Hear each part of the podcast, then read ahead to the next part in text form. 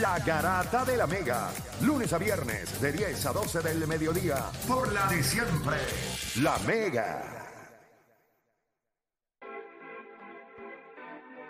Bueno, te sigue escuchando la garata de la Mega 106.995.1 y seguimos en Hable lo que quiera. Usted va llamando 787-620-6342. Regresaste, regresaste al Sí, baño. Sí, chacho. Tuve que. Digo, par de puño lo que llega ahí.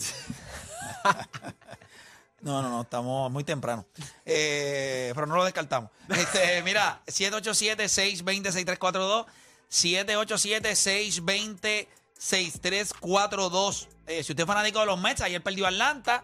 Los Mets no jugaron, así que sin hacer nada, porque ya habíamos ganado un juego anteriormente. Teníamos dos juegos en la columna de victoria, pues ganamos un jueguito. Estamos a juego y Ra- medio Rapidito, que- encima de los, quería de los saber que era más difícil para ustedes, lo de los 38 mil puntos o los, o los 700 honrones. Eh, para ti, Juancho. ¿Qué es más difícil para ti? ¿38 mil puntos que va a sobrepasar LeBron James o dar 700 honrones en Major League Baseball? 38 está complicado, 700 está complicado. Yo creo que son los 38. Yo no creo que. Incluso 38, cuando tú miras la carrera de Karim, también es absurdo. Tú no sabes. O sea, es bien difícil yo explicarle a alguien cómo Karim Abdul-Jabbar llegó a 38 mil puntos. No había, no había tres puntos. Cuando tú miras a Kevin Durant, yo sé que ha tenido sus lesiones y es uno de los mejores anotadores que nosotros hemos visto. La cantidad que hizo. Michael, Jor- Michael Jordan no jugó 18 años, pero también la cantidad que hizo. El mismo en los años que jugó y la cantidad que hizo. Y cuando tú miras, Karim Abdul-Jabbar como quiera estaba en 38 mil. Y el problema no con LeBron no es que sea difícil, es que lo- va a llegar lo más probable a 40 mil puntos. Ese- eso es lo que yo te digo. Albert a lo mejor llega a 700, 701, 702. LeBron James va a estar solo en la conversación. Ahí ya es, otra, O sea, es otro territorio, porque digo- estaría solo. Yo creo que es bien interesante porque hay dos en cada categoría. Por ejemplo, limpios. Porque si tomamos 700, pues Hank Aaron y Albert Pujol. Y si nos vamos a los 38 mil, No, y Babe Ruth.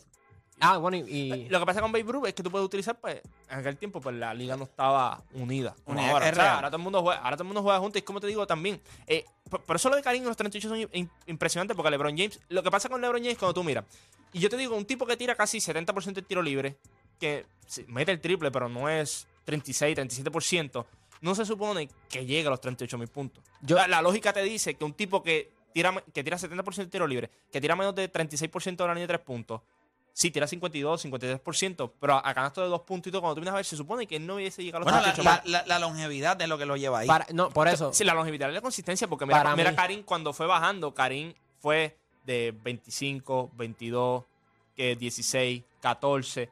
Es un tipo que se ha mantenido casi toda su carrera en 27. Para, Sí. para mí es lo de los honrones. Simplemente por el hecho de que creo que en el baloncesto el récord lo, lo puede establecer muchos jugadores siempre y cuando tengan longevidad. Pero eso va a ser bien difícil verlo, especialmente cómo la liga está estructurada ahora y, y las restricciones de minutos. Acá tienes que ser honronero. Tienes que dar honrones. No hay forma de, de- de tú llegar a ese récord si tú no das los honrones. Acá tú puedes, tienes distintas dimensiones por lo menos de anotar y tienes más control sobre la situación porque tú, tú, tú decides qué hacer con la pelota. Pero acá te están pichando. Acá, te, a- acá van a haber días que no te van a pichar. Acá tú vas a tener slumps. Acá son en parques distintos. Pa- para que tengan una idea, del, de, han habido cuántos 150 jugadores que han jugado en la, en el, ¿verdad? En el, en el, en toda la historia del MLB, que han jugado más de 20 años. La mayoría son pitchers. So, ya eso es difícil. Tiene que jugar más de 20 años. Y, y si saca el promedio para romper el récord de jonrones, tendrías que dar por lo menos 38 por año. Que, que eso es complicado también. So, para mí es lo de los honrones, pero, pero por pelo. O sea, por pelo. Porque también lo de, lo de los puntos, no veo cómo, cómo la liga ahora se está estructurando que alguien rompa esos récords. Yo creo que LeBron James dio el camino para que alguien pueda. Si LeBron James, que no es un gran anotador, que no es un gran tirador del triple, logró los 38 mil con la longevidad, él es el tipo que cambió el juego en el sentido de que otros atletas que vienen detrás de él van a invertir el tiempo en cuidar su cuerpo. Y nosotros, hay jugadores que están llegando a la NBA eh, con one, eh, the one and done.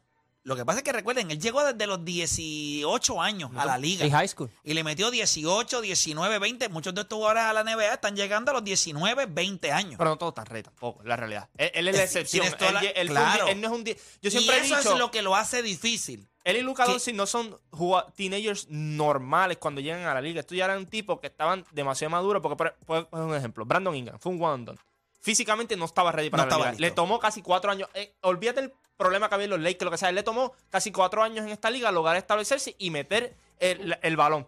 Zion Williamson, problema de ética de trabajo. Eso es otro problema. Cuando tú miras los otros jugadores que han tenido esta liga, Anthony Edwards, to- todavía no hemos visto la máxima expresión de él en cuestión de anotar el balón. Hemos visto destellos, pero se le hace difícil. Este es un tipo que cuando llegó a la liga no era un anotador, estaba probando 20 puntos ya por juego, después sube a 25 y se mantiene casi toda su carrera por 27 puntos por juego. O sea, es difícil, no todos los jugadores jóvenes, y entonces tú tienes que tener algo a tu favor también. La salud. No hay break. No hay break. Eh, Mira jugadores como James Harden, Kevin Durant. Yo sé que Kevin Durant ha perdido tiempo. Cógete un ejemplo como James Harden, que hubo un momento ¿verdad? en su carrera de cuánto, 4 o 5 años que estaba metiendo la bola como nadie lo estaba haciendo. Y mira a James Harden en la lista de anotación donde va a estar. Mira a Carmelo Anthony, que se. Carmelo Anthony se concentró En anotar. en anotar. Y mira dónde está. Sí. Mira, voy con la gente. Yo, yo voy a los 700 honrones. Honestamente, yo considero que batear eh, Es difícil de por sí. difícil de por sí. Y el hecho de que tú tengas que dar 700 honrones son muchas cosas que hay que combinar.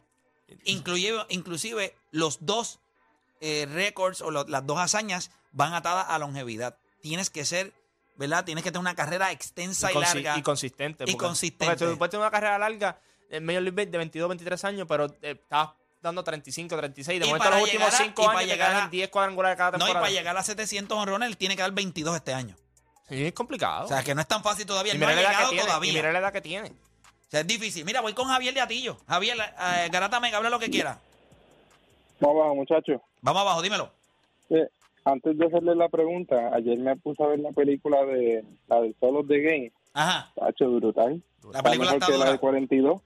Sí, la película está durísima. Solo the Game está durísima. Yo se los digo. Es cuestión de, de verla. Qué bueno que la viste. Me alegro. Este, está en YouTube si la quieren ver. Dura. Pero dura. a lo que iba, este, el mundial está cerca. El equipo mío creo que está apretado para ganar, pero yo pienso que Portugal tiene el potencial para llegar lejos. ¿Qué ustedes creen? Portugal. No. No, papá. No, yo creo que tiene talento. No. Yo creo que tiene talento. Yo creo que el problema de ellos es el dirigente. Si el dirigente deja de ser pragmático y se arriesga un poquito más, tiene los jugadores. Eh, eh, lo que pasa con estos tipos de dirigentes que llevan mucho tiempo con la selección, se vuelven, se vuelve bien cercano con ciertos jugadores y se les hace después difícil sacarlos de la alineación. Hay jugadores que tú que sacarlos y poner a jugadores más jóvenes, porque acuérdate, eh, es un juego más rápido. Tú tienes un defensor de 40 años, te va a costar. Es más lento. Y tú tienes un gran defensor a tu lado, en Rubén Díaz. Tú necesitas buscar otro defensor de los jóvenes que tiene y darle la oportunidad Ellos- junto a Rubén Díaz. Yo creo que son diferentes eh, ¿verdad? confecciones. Tú, tú no puedes tú puedes jugar con Bernardo Silva y Bruno Fernández a la misma vez, pero tienes que tener un balance en tu equipo. Pero a la misma vez tienes que sentar a otros jugadores que tú tienes demasiada mucha confianza en ellos. Ese es el Claro. problema. Ese es el Eh, problema. Pero yo- el talento yo- está. Eh, y lo hablamos en el Deporte Rey. Yo se lo dije a Juancho que si había una potencia que, que yo tenía ese interrogante era Portugal, porque después de la Euro, ellos en los próximos torneos internacionales, ellos se eliminaron en ronda de, de 16. Tú tienes potencia. Ahora mismo un equipo como Brasil, que el problema de ellos es que tienen demasiado talento, que tú, que tú no sabes ni a quién va a utilizar. Bélgica, Argentina, Francia. El equipo de España también es muy bueno a pesar de que es joven. A mí Portugal no... E- no- Ese equipo de España hay que mirarlo bien. Es un- Porque equipo- eso, es- un equipo que pudiera no necesariamente ganar, pero sí pudiera dejar claro que ese, Yo esa creo que este- transición va exacto. bastante adelantada. Eh, yo- y yo creo que esa es la definición de ese equipo de España. Yo creo que vamos a ver un equipo que va a ser de transición, que en esta, en, en esta mundial puede que, que dominen, sí, que pero vea- relevante. No es que van a transicionar y van a soquear. Eh, yo, yo, Todo tiene que ver con su dirigente. No es un dirigente pragmático, es un dirigente que tiene su idea del día uno, se sabe cómo va a jugar. Los jugadores que están en la selección es porque se va a jugar ese estilo de juego. O sea, hay gente que pregunta por qué fulano no está, por qué Mengano no está. Porque sencillamente el estilo de juego que está jugando la selección, no, ellos no encajan. no va acorde con, con la Eh, filosofía. Para mí es más apretado que está Francia. Francia tiene demasiadas muchas lesiones, demasiado. Entonces, jugadores demasiado importantes también. Eh, yo sé que todo el mundo puede hablar del banco de talento, pero es como yo siempre digo, tú no puedes ir con un equipo a la mundial que el promedio de edad sean 23, 24 años. Tú no vas a ganar. No vas a ganar. Tú necesitas un balance. Y hay muchos de esos jugadores con experiencia que todavía le queda mucho en el tanque que están lesionados ahora mismo. Y hay jugadores como Gri- Griezmann, tiene la cláusula eh, de que pues, si juega Canté lesiones, Pogba lesiones. Pogba lesiones. Ahora tiene eh, Luke, Luke Hernández se dio un cantazo. Eh, Sí, pero no estamos hablando. Para, falta todavía bastante para la sí, Copa pero del Mundo. un mes. Por Sí, ejemplo, pero- Gri- Griezmann no está jugando juegos completos. Eso es un problema. Vamos a ver cuán fit tú llegas. Se vio bien ayer contra Austria. Pero, o sea, tú necesitas estos otros tipos que estén consistentes. Pogba no ha jugado. Kanté no ha jugado. O sea, son dos tipos que son pilares en tu medio campo. Hay un problema, yo sé que está Tuameni por ahí, está Camavinga y están todos estos jugadores, pero o sea, hay mucha presión. O sea, Francia es el favorito, hay mucha presión. Por eso te digo. Esa es la diferencia cuando hay, cuando hay presión. Igual que Brasil. Brasil los últimos años siempre se escogota. Primero que nada, defensivamente no, no son Ellos grandes. tienen la en los no laterales. no la No tiene, no. Eso fue lo que le pasó en la Copa América. Y, y aquí que vamos. Este no es Los mejor equipo que Argentina. Bélgica, súper viejo. España, yo, yo compro lo que tú dices de España. España, joven. Eh, La, la diferencia de España con joven es que también es como Francia. Tienes jugadores jóvenes, pero jugadores que son demasiado talentosos. Tienes Inglaterra, tiene un dirigente bien pragmático que puede, ti- tiene el talento para ganar, pero el dirigente es demasiado pragmático, viene y juega con 5 o 6 defensores. Entonces, ¿qué vamos a hacer? Eh, yo creo que Argentina también tiene la presión. No somos tontos tampoco. Ellos van para la Copa del Mundo con un gran equipo, pero tienen la presión. O sea, que es que vamos a ver quién se rompe y quién no. O sea, pero cuando lleguen allá, que tú estás en Qatar y empiece esto, Va a estar eh, muy vamos a bueno. ver quién está preparado para el momento. Mira, voy con Tinte del chat, Tinte Garata Mega, dímelo. Vamos abajo, barata. Vamos abajo, zumba. abajo. ¿Me la puedo tirar el momento Doca? Hay una preguntita. ¿puedo? Claro, el momento Doca, ahora claro que sí, papi. Mira, momento Doca, me voy con una del patio. Anda. Mónica, Mónica Puy. Yes, sir. Y que, y, y que esté sudada después de un juego. Y a rayo. Ok. Hacho, papi. Sí, Mónica Puy. Me gusta, me gusta. Me gusta Mónica Puy. Mira, y la preguntita, mañana pelea Amanda, ¿qué creen? ¿Qué, qué va a pasar? La, la, la, la Bueno, yo creo que, yo, yo creo que sí, pero es, es el cam- con el- por el campeonato de la IBF, ¿verdad? Porque eh, las demás correas las tiene Amanda. Yo creo que esto Sí, es una, correcto. yo creo que es un- esto es una pelea que Amanda debería dominar eh, y debería dominar fuera de duda razonable porque tan grande como ella luzca en esta pelea es su próxima eh, es su próxima, ¿verdad? Su próximo paso. A Amanda no le queda mucho tiempo en el boxeo. Y ella tiene que volver a, a pelear con Katie Taylor. La vida ¿Y de Amanda Serrano no se puede acabar. Si- tiene que volver a pasar. Si no, ¿para qué ella está en el boxeo? Una trilogía. Eso tiene que. Yo no sé si van a haber tres, pero tienen que volver a pelear. No, pues si gana la otra, tiene que haber tres. Está bien, pero tienen que pelear una segunda vez y ella Claro. tiene que ir allá, a Allá. Inglaterra. A Irlanda. A Irlanda, perdón. Está complicado. Y allí. importa. No, Pero no, es no, yo ok, sé, yo- yo sé, Si pero que te Amanda, digo. Amanda peleó en Nueva York y no ganó una decisión. Ella sabe que va a ir a Irlanda y no va a ganar una decisión. Ella tiene que Pero ir a vamos a ser matar a honestos. Katie Vamos a ser Taylor. honestos. Nosotros estuvimos allí en Nueva York. Eso había más gente de Irlanda, Yo- ¿verdad? Él lo sabe. Sí, Cuando ya pero- entré- y no ganó. El, el infeliz me manda para el lado, para allá solo. No, es que no- estaban- no, cabías. pero espérate, estaban todos los irlandeses al lado mío y yo con un señor de acá, de Calle, que cuando llegué, señor, sí, que- ah, tú eres Puerto Rico, sí, sí, yo, yo miro, pero de lo bajito porque mira dónde estamos. Papi, todos los irlandeses, vaya, güey, de frente mío estaba Shane McMahon, Es que correcto. por, La poco, pe- bestia. que por poco pelea allí también. La bestia. Sí, sí, un revoluto, te cuento de fuera del aire, ambos. Este, pero eso allí, cuando van a cantar, olvídate el himno de Puerto Rico, cuando van a cantar el himno de Irlanda, pregúntame quién lo cantó, yo no sé, lo cantó la gente. Sí. Ella se paró ahí, yo no la escuchaba a ella, yo Y con, escuchaba a to- todo y el con mundo. todo y eso, cuando se era- la era- pero qué pelea. a Amanda Serrano le metió en la madre. Leprechaun Yo, Square Garden. Es el, es el evento deportivo más impresionante. impresionante. que yo he visto y que yo he ido. Presente, yo nunca había visto una Es que cosa como nosotros esa. llegamos en un momento tan preciso, porque nosotros cuando entramos, o sea, entramos en Madison, ellos estaban por allá, yo estaba por acá. Pasas por el túnel y cuando sales así, ahí mismo están en, en the next fight, the main event, y diablo, ¿qué es Llegamos en el momento de la pelea. Sale Amanda Serrano, no, y después, y después cuando Amanda Serrano, cuando después de cada round ponían música de, de diferentes países. Papi, pusieron pepas en una de que yo, Sí. ustedes saben lo que yo pienso de la canción. Pero diablo, aquello se quería caer. Y después de un round, aquel quinto asalto, que aquello fue una. Aquí es, aquí Yo es. lo único que voy a decir es que yo estaba allí con ganas de, de- de salir corriendo. Fue impresionante. Fue bien, bien impresionante eso que nosotros eh, vivimos allí. Mira, no tengo el micrófono de ambos. Eh, ah, bueno, sí, el 4. Perfecto, sí está arriba ya. Ya, está. ya estamos aquí. Estamos aquí. Estamos ahí. Hermano, yo me, yo, hablando claro, yo lamentablemente me perdí la pelea. Eh, Ay, qué horrible. Vi como todos los clips en, en, eh, que todo el mundo subió y etcétera. Eh, ¿Ella eh, perdió, perdió o fue? no, no, ella fue- ganó. No, ella ganó, ella ganó. tacho. Se la- para mí se la robaron. Los irlandeses, Los irlandeses no- a los puertorriqueños. eh, good fight. Eh, It, it was a great fight. You deserve to win. A mí me dijeron. De verdad. Los que yo tenía al frente se viraron y me dieron la mano y me dieron By the to Pero, pero fue, o sea, ba- bajo tu interpretación, ¿ganó por pela o, o ganó? No, ella fue una, ganó pelea, apretado? fue una pelea dura, pero la única de las dos que puso, que le puso a la otra en malas condiciones en algún momento de la pelea, la que estuvo todo el tiempo de agresora, la que le metió las manos en todos los rounds, se paró a pelear y realmente para mí lució como una campeona de verdad, porque las dos eran campeonas. Para mí fue Amanda. No, no, era, era Katie Taylor, la campeona, porque ella estaba subiendo. Exacto, by- by the Ese way, fue el problema. Ellos estaban sentados cerca de Clarissa Shield, ¿verdad? Ella más estaba Y cerca. Clarissa Shield nos se dijo a nosotros. Clarissa Shield dijo, yo me voy pa'l- esto fue una, una, esto es una merda. ¿En que serio? ganó Amanda Serrano. Claro. Ella es amiga. Son amigas. Son Y ella vio la pelea y ella dijo, she's a warrior. O sea, yo te estoy hablando ahora. ¿Qué demostró Katie Taylor? Que es una campeona de, De coger puño. de cuatro pares de óvulos, ¿oíste? No, papi. Se aguantó. pares de Bueno, óvulos. un- un- Papá, le, dieron, le un puño, le rompieron la boca con todo. Y las rodillas se le fueron así. Ella se dobló, doblar. O sea, me voy a caer. Hacho, fue bueno. Y Porque no se caía ambos. encima y le dio, pero una clase Ambos de no se caía, no se caía. Y sobrevivió. Se Papi, caía. estaba muerta. En el quinto, sexto asalto ya estaba muerta. Y ella terminó el round 9 y 10 tirando puños a matar. En las dos en el medio del ring. ¡Pum! ¡Pam! ¡Pum! O una sea, que loquera de recuperó pelea. full. Una loquera de pelea. Lo que para mí es la mejor pelea. eh, debe ser eh, pelea. de- debe ser pelea del año. Sí. Debe ser la pelea del año. Olvídate de los hombres. Esa debe ser la pelea del año y debe ser de las mejores peleas en la historia de boxeo.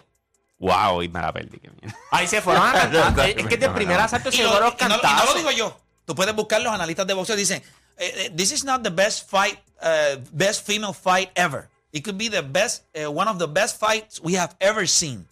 Ellos lo dijeron, claro. Y yo dije, pues yo no estoy al garete. Y yo estaba allí. Yo te estoy diciendo O sea, que a- yo jamás en la vida había podido. loquera, yo no podía ver eso. O sea, La, yo- la adrenalina allá adentro, de todo el mundo, todo el mundo. Después de cada asalto que se acababa, tú no querías que sonaran las chicharras, síguelo corrido por ahí. peleé Papi, sin parar. Otro nivel. No, no, eso estaba otro Qué nivel. duro. Ahora, tú sabes algo, nosotros tuvimos una duda en la pelea, antes de la pelea.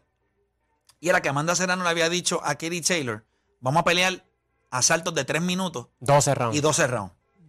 Y aunque Katie Taylor dijo que no, yo les voy a decir algo. Ella duraba los 12 asaltos y 3, y, y tres minutos. Y tres minutos. Porque con la catimba que le dieron con nariz rota, esa mujer en- el 12 estaba, estaba ready. O sea, no había manera de matarla. Ni Amanda Serrano. Amanda Serrano terminó ready. Amanda Serrano cogió puño, pero no estaba es barata como estaba Queridero. Que estaba. Le parece que había ido a la guerra. Ahí hubo un silencio cuando, cuando dan la decisión, hubo silencio. O sea, no fue como que, wow. Yo pensé que iban a decir de Puerto Rico y cuando dijeron and still. A mí me yo de verdad que yo. De ver- yo no te- bueno, la gente estaba hablando malo allí full. Todo el mundo que estaba saliendo decía. Por eso es que el deporte es una basura. El deporte del boxeo es una basura. Esto no sirve. ¿Y cuáles fueron los, los números de las tarjetas? Fue cerrada. Fue cerrada. Yo creo que fue división- decisión dividida. Sí. Sí. Decisión ok. dividida. Dan la- yo la primera pensé, decisión, si dice- le daban empate, a mí no me molestaba. Empate yo lo puedo entender. Te cogen la primera. Pero Amanda empató o ganó. Ella nunca perdió. Y terminó perdiendo. Para mí fue una te asquerosidad. cogen, te dan la primera decisión. Te dicen Amanda. Te dan Katie. Ahí te dejan la incertidumbre, papi, y se tarda. No, y la Eh, última tarjeta fue un asco Y también. cuan- si la última tarjeta la vio bien. bien Nacho, mira, estamos viendo, mira, mira, ¿Cuánto mira fue? eso. 117, 113 Una euros. asquerosidad. Algo así fue que la vio. A favor de Katie. De Katie. favor de Katie y cuando tacho, dan la decisión, yo te lo Y digo. yo te voy a decir algo. Nadie, nadie hizo guau. Todo el mundo se quedó como que en silencio. Si usted no tiene a Amanda Serrano entre las, en las mejores atletas que ha dado este país, usted no sabe nada, usted no, usted no merece ni vivir. Esa mujer que está ahí, siete pesos distintos. Miren el estilo de esa mujer. O sea, Amanda Serrano es una bestia. Ya lo sabes. Claro, tiene un porte. Tiene, no, no, Amanda Serrano tiene todo, todo, tiene todo. Es una gran atleta, tiene una gran personalidad, eh, tiene una dedicación increíble. Mira, mira, mira. Ella, ella, ella guapea, pam, pam, pasa golpe. Míralo. No, no, papi, no tienes break. Entonces me diste que estaba subiendo de peso. Sí, Amanda Serrano lo ha hecho en siete pesos distintos, pero no en orden. Ella ha subido. Dos Ella estaba subiendo dos divisiones para pelear con esta loca. Dos divisiones. Y no, y no hubo una. No hubo Mira, preparación. Hacho, mira Por- Taylor. O sea, no, no, no, me molesto porque es que. Chacho, lo que le dio, Amanda, Amanda le dio en la madre. Amanda le dio en la madre. Amanda lució impresionante. A mí nadie. Mira, yo, yo, chacho, no hay break. No hay break. O sea, que estaba todo el mundo despotricando después de eso. Y, nuestros boxeadores, o sea, los, los- los de aquí, reaccionaron. Sí. Y Todo el lo mundo, mismo. no, no, no, Olvi- el mundo no, del no. boxeo. Ol- Olvídate los de aquí. En Estados Unidos, todo, todo tipo de atleta. La mejor, de la, la mejor pelea que he visto. La mejor pelea que he visto. Papi, pero yo te estoy hablando de Miel Lillard. Yo te estoy todo hablando este tipo de es- personas. Y de mi Alila Pío gana la Amanda, a yo- Amanda él Serrano. eh, was- la lo dice, it was a great fight, but Yo Amanda creo, won. yo creo honestamente, yo creo que honestamente que el deporte del boxeo femenino llegó a su máxima expresión con esta pelea. Esto es lo más grande que nosotros hemos visto. Y yo creo que cuando lo pones como evento, lo que sucedió en el Madison Garden, main event, para mí es el evento femenino más grande de la historia. Eso ya está probado. Pero para mí es una de las mejores cinco peleas de la historia del boxeo. O sea, y mira que hay pelea. ¿Y Pero tú, tú habías ido al Madison y, y lo habías visto así de lleno anteriormente? yo, había, yo, había, yo había ido al Madison a ver boxeo. y así explotado de la misma Sí, forma. pero no esta emoción. Esto, esto eh, era frenzy, era como una cosa, era una adrenalina distinta. La vena. Era como algo que la gente decía, o sea, no hay break. O sea, la, la emoción era impresionante. Nada, nosotros tenemos que hacer una pausa. Cuando regresemos, venimos con Hambo y con un par de cositas más acá en la Garata de la Mega. Son las 11 y 34, así que queda mucho más acá en la Garata de la Mega.